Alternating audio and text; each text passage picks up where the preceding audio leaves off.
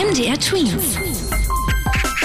Dein 90 Sekunden Corona-Update. Fast jeder Kreis oder jede Stadt in Deutschland ist mittlerweile ein Corona-Hotspot. Das geht aus den Daten des Robert-Koch-Institutes hervor. Das bedeutet, 93 Prozent aller Regionen haben mittlerweile die Schwelle überschritten, ab der es zu Corona-Einschränkungen kommen muss.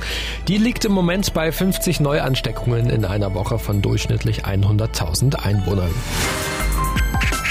Die ersten Impfstoffhersteller beantragen jetzt auch in Deutschland ihre Zulassung und Gesundheitsminister Jens Spahn ist auch zuversichtlich, dass sie zugelassen werden.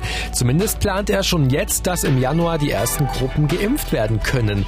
Die ersten Impfungen sollen Mitarbeiter in Krankenhäusern und Pflegeheimen bekommen und ältere Menschen oder Menschen mit Vorerkrankungen, für die das Coronavirus besonders gefährlich ist.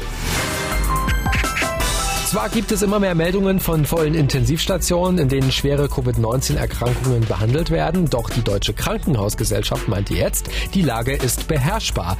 Demnach gibt es zwar weiterhin viele neue Patienten, allerdings nicht mehr so viele wie noch vor zwei Wochen. Auch die Zahl der Neuansteckungen ist laut Robert Koch Institut im Moment zwar hoch, aber relativ stabil. MDR Twins. Dein 90 Sekunden Corona-Update.